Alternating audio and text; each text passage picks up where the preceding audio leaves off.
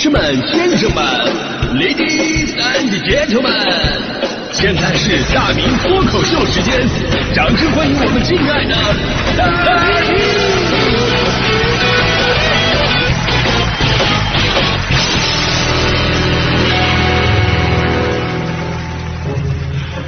好，欢迎各位来到今天的大明脱口秀，我是大明啊。咱就说记录这个事儿啊，听的最多的是吉尼斯世界纪录。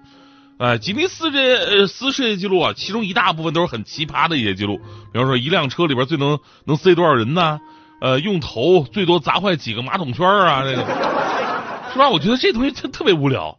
你这玩意儿比的其实不是记录，都是创意。那我以后我也可以弄啊。你比方说，我砍一棵树，我把两头削尖了，我申请吉尼斯世界呃世界上最大的这个牙签的记录，是吧？我我在地上我挖个坑，我灌点水，我申请世界上最小的湖。我在地上我再刨三个洞啊，刨三个洞，我三个手指头伸进去，我申请世界上最大的保龄球，对吧？这这这这太虚了，对吧。所以接下来啊，咱们来说点硬实力的，就是那体育圈的记录啊，这都是实打实的成绩了。很多朋友都知道，我最开始其实我是体育节目主持人。所以呢，对这个体育比赛呀、球星轶事啊，我都比较了解。那其实呢，这只是一部分我喜欢体育的原因。更重要的原因是什么呢？就是那些运动员呢，影响了我们整个的少年时代。可以这么说，他们就是我的青春。即便我现在因为两条腿，前两年不是那个韧带都撕裂了吗？我再也没有办法扣篮了吗？不是？啊，撕裂之前我我也我也扣不了啊。但是当我看到勒布朗詹姆斯。还在球场上风驰电掣，我就感觉我的青春没有结束。这个我在上大学的时候就特别喜欢的球员，他依然是活力满满。每次我看到他，都有一种扶我起来，我要回到球场，我去试一试的冲动。但是现实有多么冷酷，这个众所周知，咱就不多说了。咱就说人家的赛场传奇仍然在延续当中。就在昨天湖人队雷霆的比赛当中呢，勒布朗詹姆斯前三节得到三十六分，生涯。拿到了三呃三万八千三百八十八分，正式超越了贾巴尔，打破尘封三十八年的联盟纪录，成为了 NBA 的历史得分王。而我们每个喜欢篮球的人呢，也都成为了这一伟大历史时刻的见证者。而且这不是重点啊，重点是按照这个速率，就是詹姆斯在退役的时候，他很可能达成四万分加一万篮板加一万助攻的逆天数据，可以说是历史独一档了。四万分啊！说实话，我就等着这一天呢。等这天来了，我的青春再结束 啊！虽然实际上跟我半毛钱关系都没有。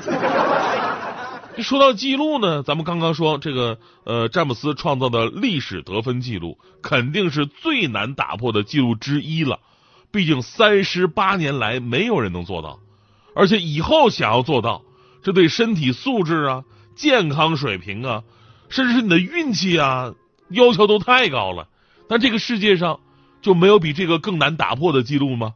我觉得比这个难的记录应该还是有的，啊，就是你比方说这个 NBA 记录啊，有很多难以打破，比方说张伯伦的单场一百分啊，那也是我的青春的那个，那是一九六二年的一场比赛啊，至今没人能打破这个记录。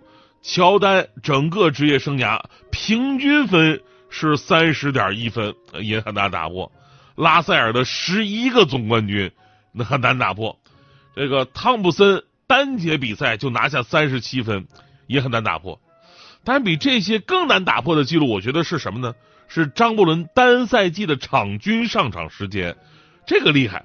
因为 NBA 的比赛呀，一共是四十八分钟，而那个赛季张伯伦平均每场比赛上场是四十八点五分钟，对吧？基本上就是上场了他就不下去了。而且还偶尔还参加个加时赛什么的，这个记录现在真的很难打破了。就这么往死了用人的球队已经没有没有了。如果非要找的话，可以去中关村看一看。不过呢，我觉得呀，就即便是这个记录，也未必是绝对最难打破的。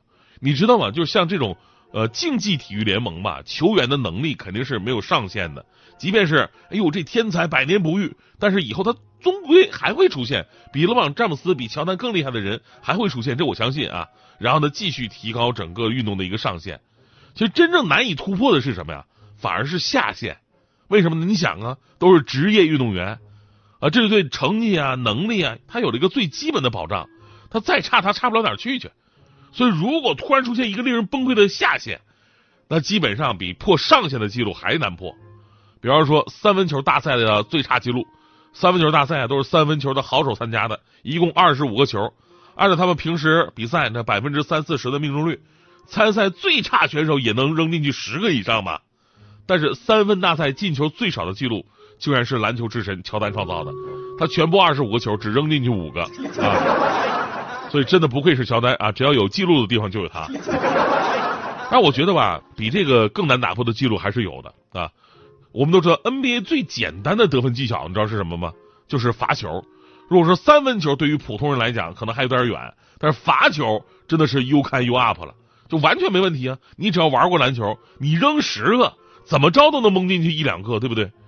但是湖人中锋著名的大鲨鱼奥尼尔就创造了一个在职业赛场上不可能的记录，那就是单场比赛十一次罚球一个没进。真的，我觉得十一罚不中这个难度吧，从职业球员的角度来讲，可能要比詹姆斯得四万分要难多了。这个。而在整个体育圈啊，令人尴尬的前无古人的记录太多了。比如足球赛场上单场红牌记录是多少？是三十六张，很多朋友纳闷儿，球场上踢球一共二十二个人，这怎么就出了三十六张牌呢？呃，而且都是红牌，原因是裁判呢那天发挥的特别好，他把替补跟教练也都罚罚下去了。还有最惨的球员，苏格兰球员乔治相格创造了受伤次数最多的记录，他曾经三次被打断鼻骨，一次断了十二根肋骨，双腿的膝关节和踝关节共受伤修理了五十多次。咱也不知道这哥们儿怎么什么踢法那么欠踢的，对？因为咱们节目的时间的关系呢，还有很多无法打破的奇葩记录，咱们就不多说了。我就想说一个啊，我最狠的，这个真的是让我觉得是前无古人，以后也绝对不会有来者的这么一个记录。如果说詹姆斯、张伯伦们的这个记录代表着运动的一个极限，那么这哥们儿绝对代表着运动的底线到底有多低。我宁可相信 NBA 以后。会出现一个得分比詹姆斯还高的，但是我也不会相信在足球的领域还有比这哥们儿还能混的人了。就你能想象，在职业的足球圈子里边有这么一个人，他根本不会踢球，但是还能频频参加高级别的职业联赛。虽然作为前锋，他一个球没进，他还是能在各大职业球队甚至是豪门球队之间来回跳槽，而且拿到了大合同、高工资。如果您也是一位上班爱摸鱼的朋友们，那么你们可以记住这他的名字。而且把他的照片打印出来，每天拜一拜，他就是摸鱼界的祖宗。巴西球员卡洛斯凯撒，这个凯撒呢拥有球星拥有的一切，大俱乐部的合同、金钱、名誉、美女，甚至他还拿到了冠军。所以他根本就不会踢球，但是他的职业生涯竟然接近二十年，他的足迹遍布南美、欧洲和美国。不过他在这近二十年的时间当中啊，只参加过二十到三十场正式的比赛。一个球没进，也没有一场比赛踢满了九十分钟，所以朋友们肯定会问几个问题：请问他不会踢球，那为什么有球队会要他？其实啊，这个球队啊本身并不知道他不会踢球。就那会儿的巴西足球啊是人情社会，人情关系大于一切。一般大牌球星啊都有一两个死党啊，狐朋狗友啊，每天陪着他们。而卡洛斯凯撒呢，就是因为跟几个大牌球星关系非常好，所以利用他们的关系。经常被推荐到各个俱乐部去，哎，他也知道在这个待长了容易露馅啊，所以基本上每个俱乐部啊都是待三个月、半年什么的。然后呢，关键什么呀？关键哈是跟这个媒体搞好关系，频频摆好姿势，然后上报纸。人家呃下家都没看，哎，这哥们好像脸熟，好像报纸看过啊，哎，那应该是个大牌球员吧？然后获得了一个新的合同。那么问题之二，他是怎么做到不被看出来的呢？答案非常简单，那就是炸伤，就还没等上场踢球呢，热身的时候。装作踌躇满志，亲吻草坪，向天祷告，踏入球场，然后摔倒在地，抱着双腿，痛苦的满地打滚。就那个年代，医疗也相对落后。你说你拉伤了，他们也看不出来。而也有有也有比较惊险的时候，就有一次他加盟了一支新队伍，还是挺大的一个俱乐部。然后呢，他炸伤了，炸伤了。但是俱乐部主席坚持需要看他的表现。你不就拉伤了吗？恢复恢复，你再上场，你看一看。但是卡洛斯凯撒深深知道自己一旦上场，立刻就露馅儿。怎么办？这时候他急中生智，进入场地的第一时间，他直接爬到了看台的那个隔离网啊，爬到那个隔离网上跟对方的球迷对骂。结果就是球还没开呢，裁判就先把他罚出去了。下来之后，俱乐部主席非常愤怒：“你在干什么呀？你骂人家球迷干什么呀？”然后凯撒说了：“说领导是这么回事上帝给了我一个父亲，但是他去世了。不过上帝又给了我一个父亲，那就是您呐。我绝对不能允许任何人说我的父亲是个小偷。但是那些球迷他们就是这样辱骂的，所以我不得为了我的不得不为了我的父亲，也就是你们，我挺身而出。”一番话之后啊，这个主席深受感动，和卡洛斯凯撒续约了半年。呃，虽然那个年代巴西社会啊，这个会为这种混子提供一些生存土壤，但是不得不说，这哥们儿也算是胆大心细了啊。那这个故事其实告诉你一个道理：跟领导搞好关系是非常非常有必要的。所以呢，今天呢，脱口秀最后的这首歌曲呢，我就打算送给我们领导吧。就是他们为了我们的频率啊，为了我们这些员工啊，真的是操碎了心，累坏了身。那么就用这首歌曲，简简单单的送上我对我们领导最诚挚的问候，啥也不说了啊，都在歌里呢。敬请欣赏歌曲《父亲》。